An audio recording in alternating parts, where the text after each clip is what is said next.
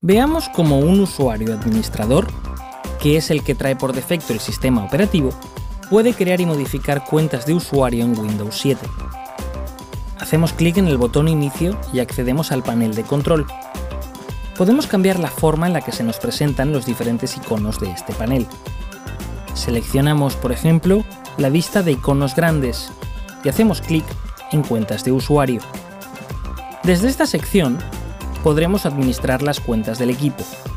Si queremos crear una nueva, haremos clic sobre Administrar otra cuenta. A continuación, clicaremos sobre Crear una nueva cuenta.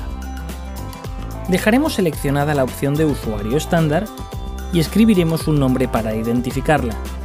Después haremos clic en Crear cuenta. Finalmente, nos aparecerá de nuevo el panel del administrador, en el que podremos ver el nuevo usuario creado. Es importante que cada usuario tenga una contraseña personal intransferible. Estas contraseñas deben ser robustas y no compartirse, ya que es lo que garantiza que solo utiliza el usuario la persona a la que le corresponde hacerlo. Si el nuevo usuario configurado es un menor, haremos clic en Configurar control parental. A continuación, seleccionaremos la cuenta que acabamos de crear. Para terminar, marcaremos la opción de Activado, Aplicar configuración actual.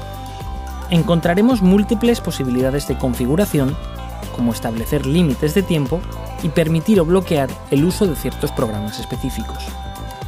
El usuario administrador tiene permisos para modificar todas las cuentas de usuario del equipo.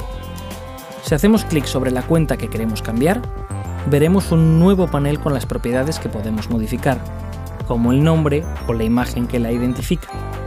Desde aquí, también podrá eliminar las cuentas de usuario que ya no se utilizan. Ahora, ya sabes cómo crear los usuarios que necesites para que tu equipo sea más seguro.